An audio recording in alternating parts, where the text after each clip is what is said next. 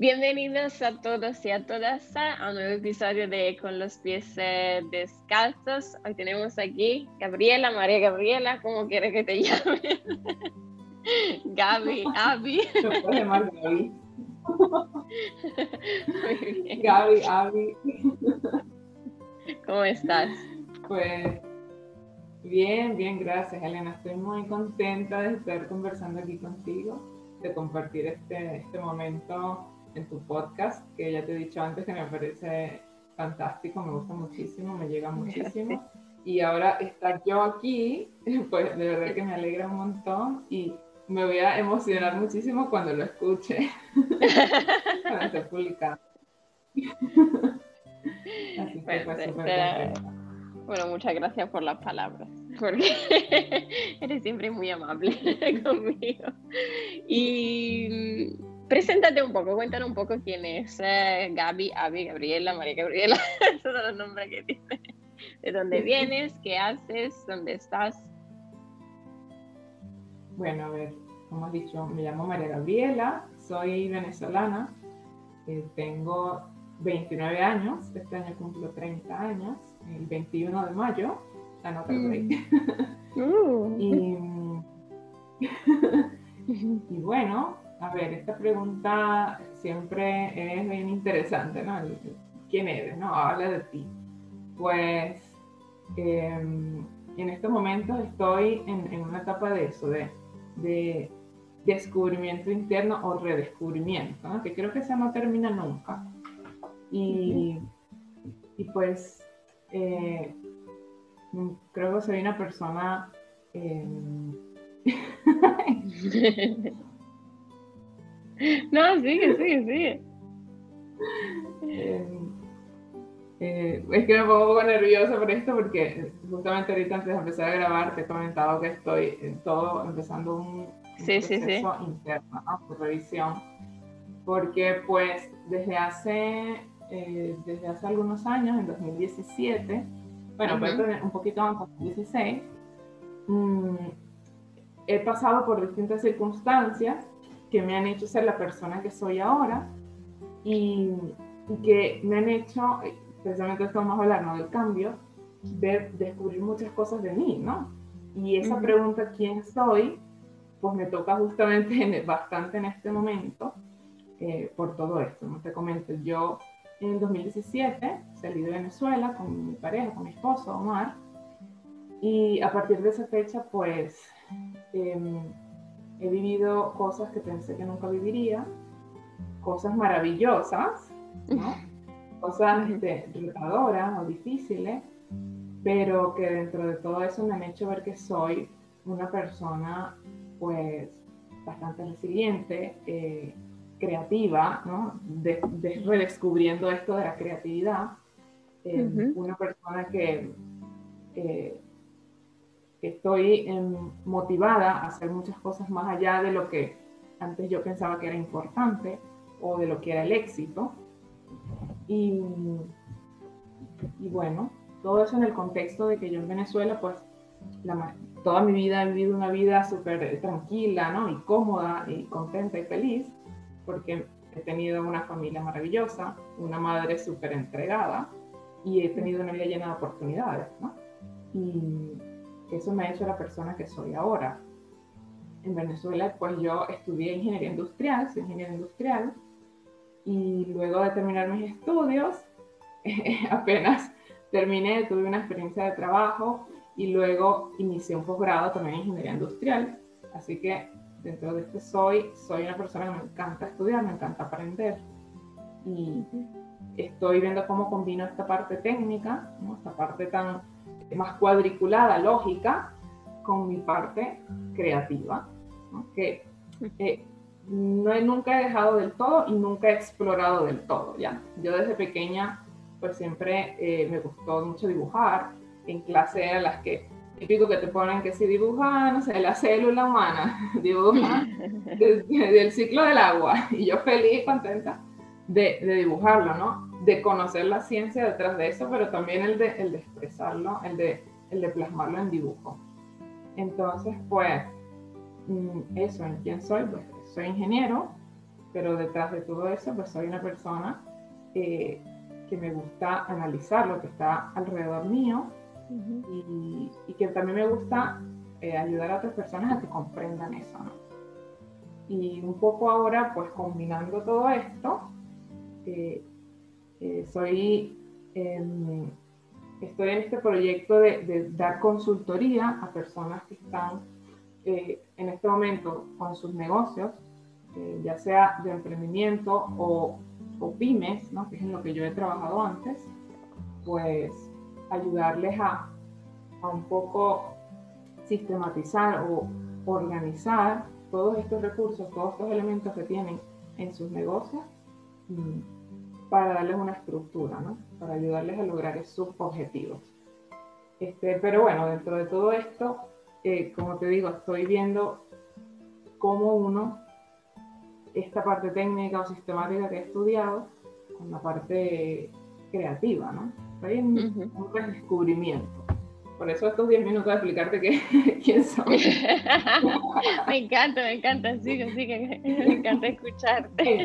Y me encanta poder hablarlo y hablarlo contigo además, ¿no? Porque este, pues eh, estamos en, esta, en este espacio de, de, confianza y de crecimiento. Y, y yo te digo que que he disfrutado, que estoy disfrutando mucho mm, desde que te he conocido a ti, desde que he conocido a las chicas en la comunidad y, bueno, estoy en este proceso y estoy súper contenta de estar en este proceso. Porque analizándolo, claro, yo estoy todavía muy joven y durante mi vida de mucho más joven de adolescencia, pues uno no se da cuenta de, de todo lo, lo profundo ¿no? que hay, o todo lo que hay más allá del, a lo mejor del, ir al cole, de que voy a estudiar o que, sabes, de la rutina. O por lo menos a mí me pasó así. Y ahora estoy en el momento donde aprecio todo, aprecio cada momento, aprecio todo lo que hago em, y lo que puedo yo lograr. Em, entonces, pues, eso, estoy, estoy en todo un momento de exploración.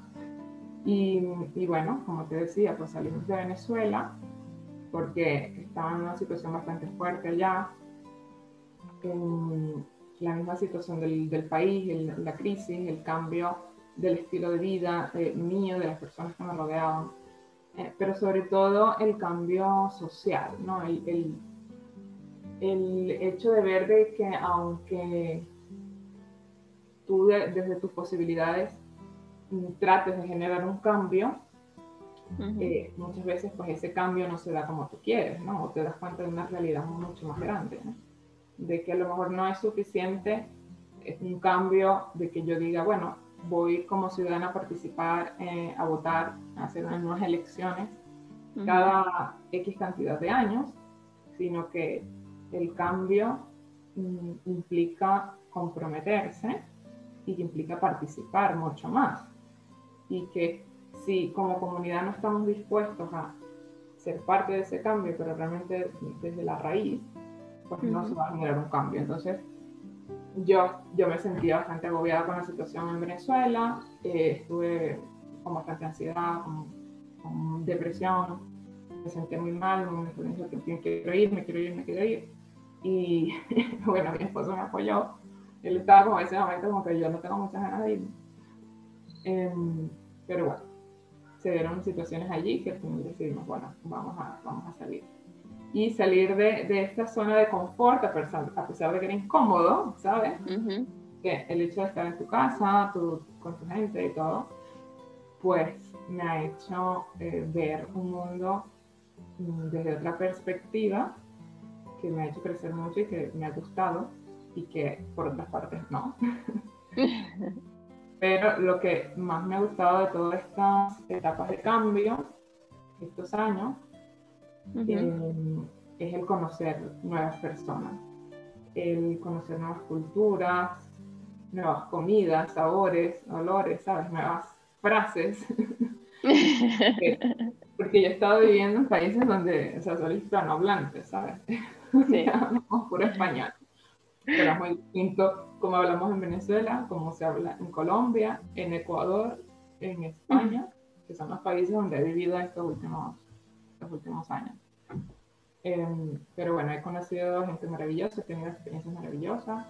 He vivido, estoy viviendo lo duro de, de la migración, de lo que es migrar, que no es como en las películas, que, que ves como que, ay, eh, no sé, me dio un golpe de, algo, de emoción y voy a salir y recorrer el mundo, me voy a mudar a otro, al otro rincón del mundo y, y, ya, hice la maleta y me fui, ¿no?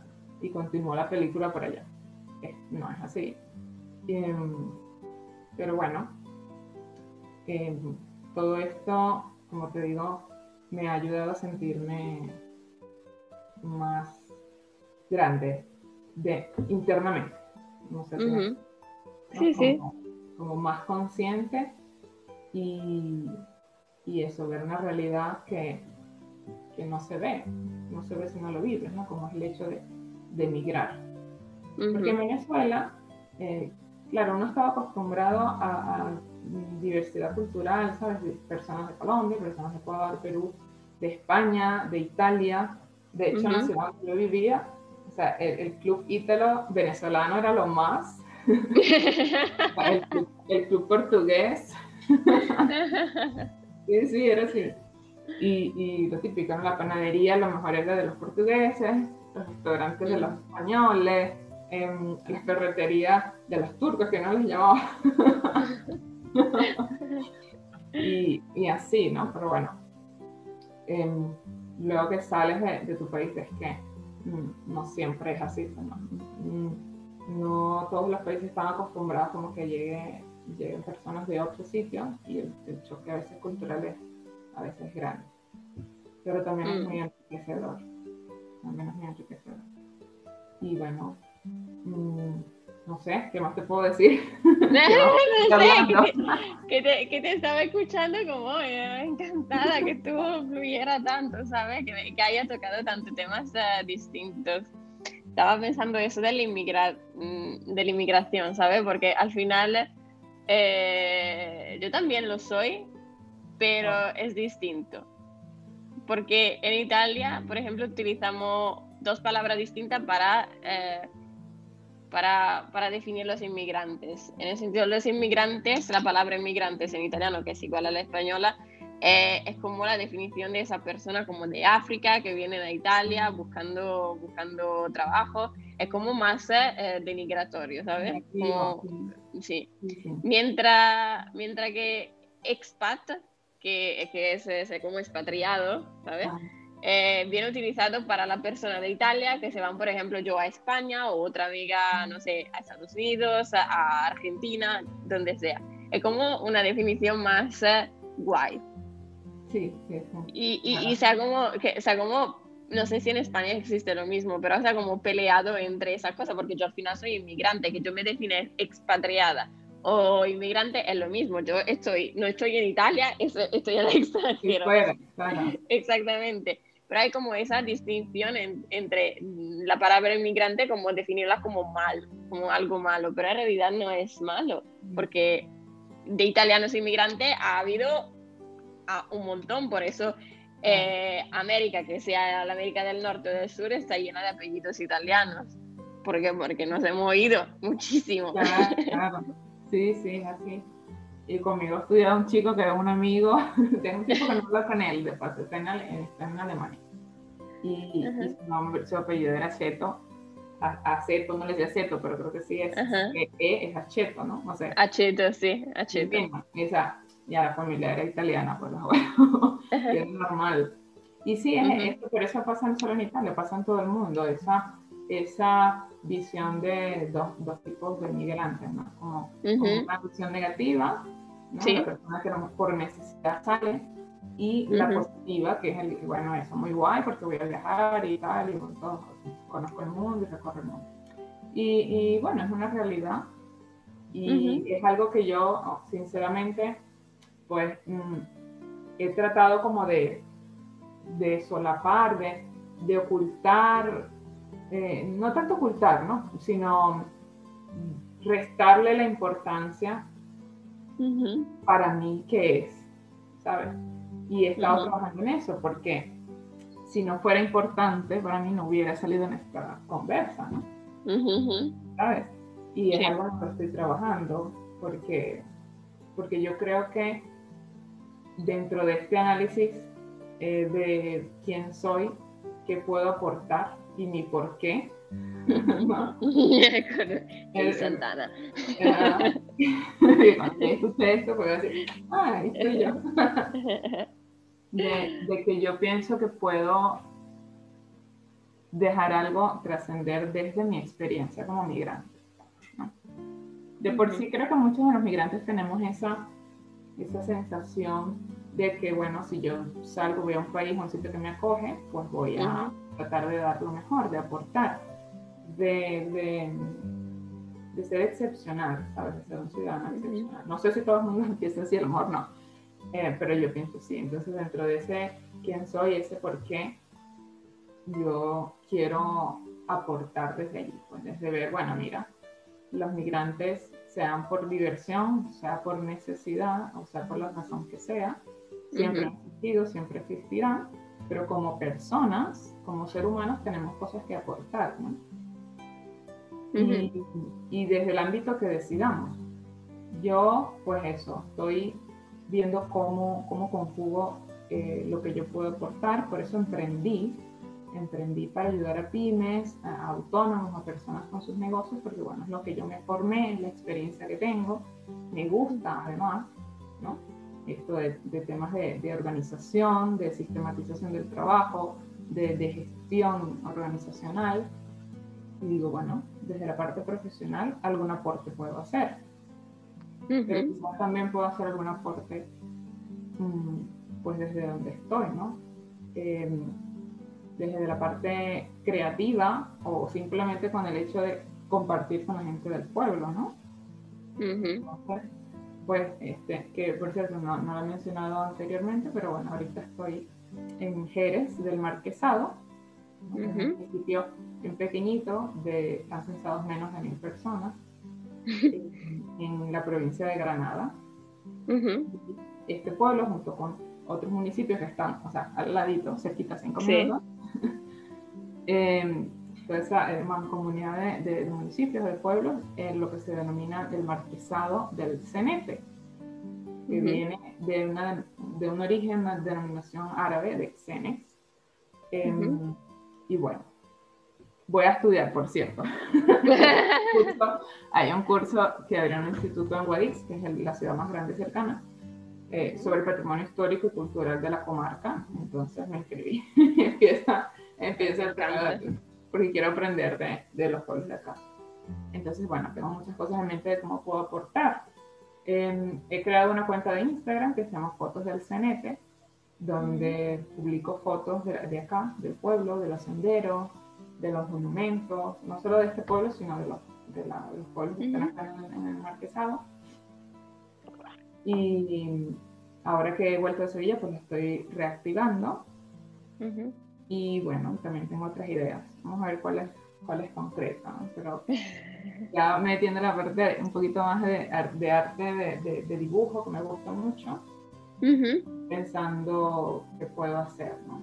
Yo estuve viviendo aquí antes de vivir en Sevilla y durante el confinamiento estuve dibujando calles del pueblo, ¿no? de fotos que había tomado, de, lugares como importantes aquí, ¿no? Y estoy pensando, bueno, ¿por qué no crear como una especie de memoria del pueblo, de estos pueblos, eh, dibujada, ¿no? Como, como de esos puntos importantes, la historia y de aquellos que solo conoce la gente que es de aquí y que vive aquí muchos años. Entonces dije, estoy pensando, bueno, poco a poco contactar con, con ciertas personas, como dicen, bueno, dime, cuéntame cuál es la historia de esto, ¿sabes? De las fuentes, que hay un montón de fuentes.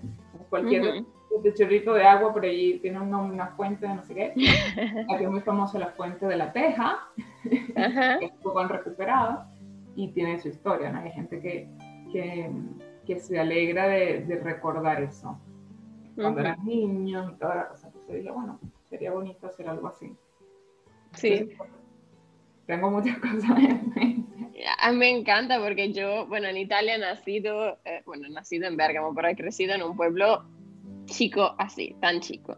Y la gente del pueblo siempre quiere contar historia del pueblo. Es que, es que le, le sale del corazón, aunque sea un pueblo chico. No sé, hay, está la iglesia al lado de mi casa. Ay, esa iglesia ha sido utilizada para esto y esto y esto. Y aquí antes había esto y esto. Y a la gente le encanta hablar, sobre todo la gente como mayor, ¿sabes? Claro, claro. La gente mayor que que eso, que no está como nosotros todo el día en el móvil, en las redes sociales, ¿sabes? Y, y, que extraña eso, pues primero sus recuerdos y darlo a conocer y, poder sentar y hablar, con alguien y hablar y, contar. A mí, y además que a mí me encanta escucharlo. me encanta sí, es, es, maravilloso. Me encanta el proyecto, Gaby. me encanta muchísimo. Además, tú dibujas, pero tú dibujabas desde chica, ¿verdad? Sí, yo desde chica, este, como te digo, realmente lo que hacía los proyectos del cole, mis, libretas las tenía preciosas, siempre como, siempre era como que, ay, qué bello, dibuja, ¿sabes? Este, eh, pero... ¿Te sentías creativa? bueno, la verdad es que no me consideraba nunca creativa. ¿Sabes? Como que, bueno, eh, si, me, si le dedico esfuerzo y tiempo, puedo mejorar mi técnica, eh, puedo eso de, a lo mejor ver algo y reproducirlo en el papel. Eso es lo que yo he considerado que, ah, bueno, sí tengo un cierto talento con eso. Pero de creatividad, ¿sabes? De, de pensar, bueno, voy a armar una composición o voy a, a combinar los colores o voy a dar... Este, no, porque, eh, claro, es lo que yo siempre he visto como que es lo creativo, la creatividad, ¿no? Pero bueno, escuchando tu podcast. y claro, la experiencia, el crecimiento que uno va teniendo con, con, el tiempo, con la edad y con todo, pues viendo, bueno, no es solo eso la creatividad, ¿no? Saber este, buscar opciones, solucionar problemas, es, tiene mucho, muchas cosas. Entonces, realmente ahora sí, bueno, estoy mejorando mi creatividad. O sea, quizás muy pronto se te puede decir, sí, sí, soy súper creativa. Pero, pero eso, pues también es, la, mm, concepción que uno tenga de, las cosas. Y te digo eso. También, pues, eh, a mí siempre me gusta esto del dibujo. En, mi familia, mi mamá también, también es, es buena haciendo sus dibujos, mis tías. Tengo un tío que es arquitecto y es artista, en unos cuadros bellísimos, unas esculturas bellísimas. Y sí he tenido como esa influencia artística por ahí, por la familia. Siempre ha sido más fuerte la técnica, ¿no? La parte de ingeniería, de ciencia, pero también he tenido eh, esa influencia artística de mis tíos, de mis primos también. Em, así que, bueno, es como que un área que quiero seguir explorando. me gustaría explorar más. Hay como esa concepción de que, no sé, yo conozco varias gente que tiene ese lado artístico, pero lo deja como un poco de lado para centrarse más en la parte científica, porque parece que como nuestra sociedad prefiere la parte científica, como valora más la parte científica como aportación global que la parte artística. Cuando, no sé si has visto, hay una publicidad últimamente que no recuerdo, creo que es una pizza o algo así, que el niño cuenta al padre que no quiere ser abogado eh, quiere, componer música. Exactamente. Y le cuenta y le dice que la, canción que escucharán será en realidad la canción de la, eh, suya, que producirá como emociones, mientras como abogado escuchará solo esa canción. ¿Sabe? Como dos cosas completamente distintas que pero tiene razón, como la parte de abogado, de ingeniero, es más... Eh, ah, más, eh, está como más importante. Está, como un pedestal, ¿no? La parte de, la ciencia y todo. Y, y mm, no sé por qué, realmente, ¿no? Porque además como sociedad, o bueno, no sé.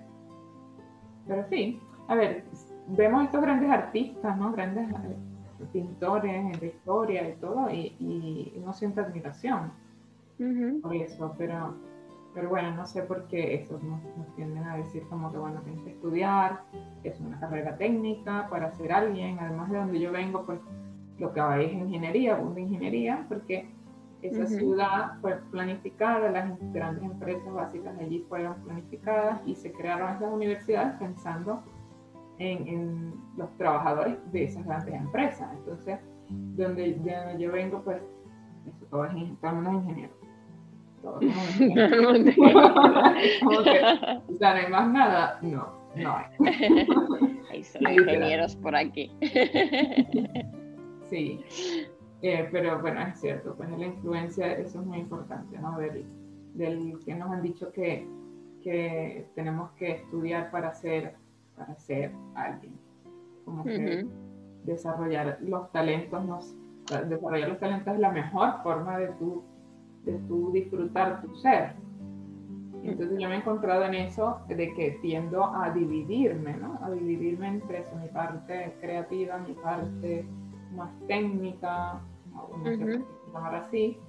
Y digo, pero ¿por qué? Ahorita estoy precisamente meditando eso a mis 30 años, pero ¿por qué tanta separación? Claro. Si, estoy en, si es en una sola persona, no tengo por qué ser uno u otro, sino que puedo combinarlos.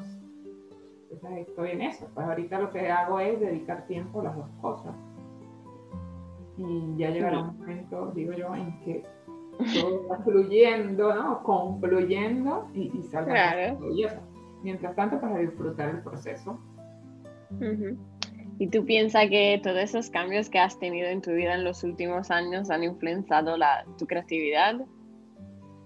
Sí, sí, sí, claro. El hecho ¿Te, de... como abierto más?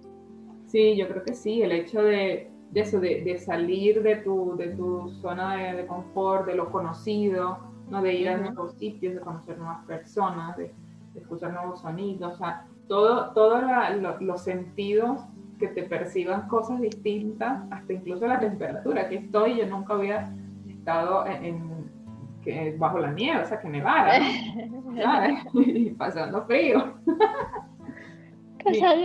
mi, mi, mi, familia es de playas, de costa, y donde yo vivía así 30 grados todo el año, y bueno, Ahora, todos esos cambios, todos esos, todo eso recorridos, pues me ha hecho, creo que sí me ha hecho despertar muchas cosas. Muchas cosas en mí. esa parte creativa que no es lo que, lo que hemos hablado, no solo el dibujar, sino poder este, percibir de fuera, adaptarte, buscar nuevas soluciones, plantearte ideas. Entonces, sí, es algo que yo recomendaría muchísimo quien pueda. Hay gente que dice que no me gusta viajar, ¿sabes? No sé por qué. Pero, no sé. Raros. Pero, pero quizás porque nunca han tenido la experiencia, ¿no? Pero yo, invito, a la gente que, que, pueda que lo haga, que salga de la, su localidad, de su, de su provincia o de su país a medida, a medida que pueda, bueno, ahora que, que esperemos que normalice todo, y, y, experimente cosas nuevas, porque eso va a abrir la, la creatividad y, y, y muchas cosas bonitas y, esa curiosidad mía, ¿y cómo llegasteis a España? ¿Cómo, por, qué, España? bueno, es una, buena pregunta. Bueno, España. Pues es que cuando uno vive en Latinoamérica, en Sudamérica, en Sudamérica, está esta concepción de que, bueno, Europa, América del Norte, especialmente Estados Unidos, y Europa es lo mejor, ¿no? La mejor eh, calidad de vida, el, mejor sitio para desarrollarse personal, profesionalmente, económicamente. Entonces, pues es como una aspiración, ¿no? Decir, bueno, la calidad de vida que yo quiero mm, posiblemente no la consiga aquí en Latinoamérica, ¿no? Y pues Venezuela y España siempre han tenido unas relaciones muy cercanas y, bueno, mi suegra, la mamá de mi esposo, ya se había venido, tenía un tiempo, un par de años acá. Entonces por eso dijimos, bueno, vamos a, vamos a explorar España, pues vamos a ver qué tal. Y pues nos ha encantado. claro, también pasamos por Colombia, donde también mi esposo también tiene familia, en Ecuador, donde está ahora mi familia, o parte de mi familia, está allá. Y, pero dijimos, bueno, vamos a explorar cómo es eso del, del viejo mundo. El viejo mundo, somos bastante viejos. ¿eh? Sí, sí, es que son, a ver, eh, eh, allá, estando allá, a uno le enseñan como que, bueno, Europa es el, primer mundo, ¿no? Y uno estando aquí se da cuenta que, bueno, esa es la percepción también de Sudamérica, ¿no? Que yo es tercer mundo. y, y, en ciertos Desafortunadamente, sí. En ciertos aspectos sí, en otros no. Em, pero bueno, ese, ese contraste es, es interesante. Ya, porque creo que se ha como mantenido esa mentalidad de colonizadores, aunque no lo somos. Pero, por ejemplo, Italia no coloniza, colonizado absolutamente nada. Lo único que ha colonizado ha sido un, un trocito de tierra en Etiopía en eh, la Segunda Guerra Mundial. Pero, todo es el espíritu romano, ¿sabes? Que no piensa Italia y no. Es verdad, es que yo, por ejemplo, romano, sí, es verdad, a nivel de romano nosotros hemos conquistado muchísimo, después lo perdimos, claramente, pero a nivel de migrantes también hemos conquistado el mundo, como te he dicho antes, con todos los apellidos mm, en Estados Unidos, eh, en Argentina, en Venezuela. Ahí hay muchísimos italianos que al final han tenido esa necesidad de irse sobre todo del sur de Italia, por la pobreza, porque al final yo veo esas cosas que eh, como se punta el dedo, con, el dedo contra el inmigrante, pero mm, es fácil olvidarse de que en el pasado estábamos en la misma situación, de que era mejor irse que quedarse. Y yo soy una de, de esas personas que se va porque no quiero quedarme, pero por otra con, ¿sabe? condiciones completamente distintas. sus propias razones pues, para, para y, es eso, pero es en todo el mundo hay una concepción, incluso en Venezuela la vida, ¿no? Y, muchos dicen eso, bueno, ahora estamos pagando porque venían para acá los, los colombianos, los tratamos mal y venían para acá. Eh, eh, pero es una cuestión, creo que no es una cuestión del país o del sitio donde estés, de la tierra, ¿no? Del globo, sino que nos, nos cuesta mucho mm, asimilar las diferencias. O sea, que hay personas que nosotros siempre estamos como jugándole lo negativo, ¿no? Esa persona piensa distinto, viene a un sitio distinto, este, que querrá, ¿no? Que, cuáles serán las intenciones, incluso ah, inconscientemente, ¿no? Hay, hay un estudio. Sí. y, y, específicamente con el tema de la inmigración, pues eso lo vemos como algo negativo. Pero en general lo que yo he analizado es eso, es que nos cuesta, nos cuesta aceptar lo que es diferente, ¿no? Como todo, todo sí. al cambio. Y bueno, creo que como sociedad pasa eso. Y a, nivel de, de, la legislación de, de los países, ¿no? de los estados, pues todavía eso sigue siendo como una, un criterio para definir ¿no? quiénes vienen, quiénes vienen, por el tema de defender, no sé, temas de soberanía, de, de nacionalismo, de intereses em, propios ¿no? de cada nación. Pero bueno, la verdad es que mi, mi experiencia en los países donde he estado, de Sudamérica y aquí en España, es que el sistema legal y la burocracia puede ser una cosa, pero abajo en el tema de, de la comunidad, de la gente, la recepción ha sido mm, bella. O sea, he ido con gente fantástica, bellísima. Y y tú dices, bueno, pero entonces, ¿por qué tanta resistencia a este tema de, de, la inmigración y todo? Cuando realmente la gente no, o sea, no consigue esa posición, ¿no? Sino más bien, o por lo menos como me ha pasado aquí en el pueblo, la gente alegre de ver gente joven. ¡Ay, qué bueno! Ustedes aquí quieren hijos, y van a tener hijos, y la gente como quiere repoblar. sí, es verdad. Y, y bueno, o sea, hay, hay de todo. Hay gente que le cuesta ver gente nueva, ¿no? Y hay gente que le encanta ver gente nueva.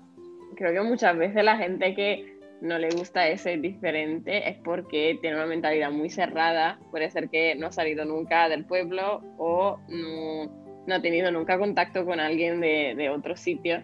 Entonces mm, ve como diferente, se pone en la defensiva y dice, mm, esa persona no me gusta, pero en el momento en que empieza a hablar, dice, ah, esa persona idéntica a mí, como yo, eh, y solo que ha nacido en otro sitio. Es completamente. Esta la, es la, única diferencia: que hemos nacido en sitio distinto, hemos crecido con culturas distintas y al final nos encontramos, pero al final las emociones, los sentimientos son siempre lo mismo. Si, si a ti te queman la casa, te duela que tú eres italiano, que eres venezolano, que eres estadounidense, te duele punto. Eh, si te pasa un accidente o te muere un familiar, eso siempre es igual por todos lados. Eh, o también si pasan cosas positivas, porque estoy haciendo ejemplo trágico, pero...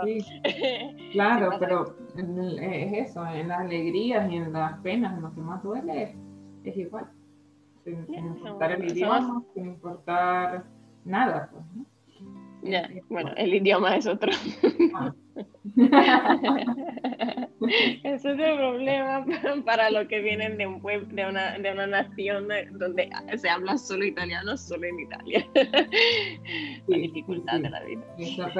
Sabes que nosotros estuvimos durante el confinamiento. Bueno, y mi esposa incluso en, Venezuela, Omar estuvo en un curso de italiano, le gusta mucho. ¿Ah, sí? Sí. Yo dije, voy a yo terminé, estaba terminando el inglés y él dijo, voy a empezar italiano. Pero bueno, luego salimos del país y hasta el, confinamiento, el año pasado, estuvimos practicando un poquito italiano.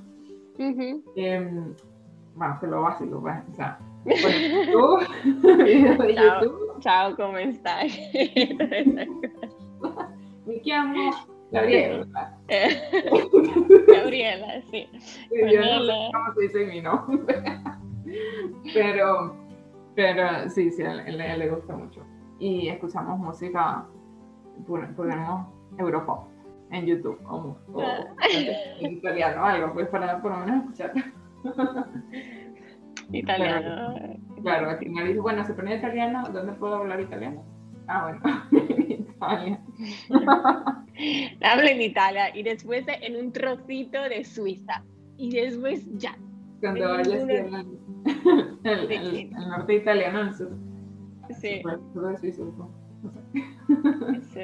Es, divertido notar como una, una, nación tan chica en realidad ha aportado tanto. Sería de hacer una reflexión larguísima.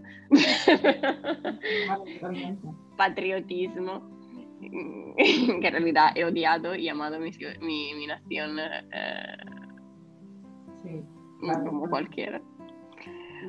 Pero bueno, creo que casi hemos acabado. Eh, en realidad me ha encantado charlar contigo porque hemos tocado temas muy distintos. Eh, sí, que... ¿qué título le pones a esto?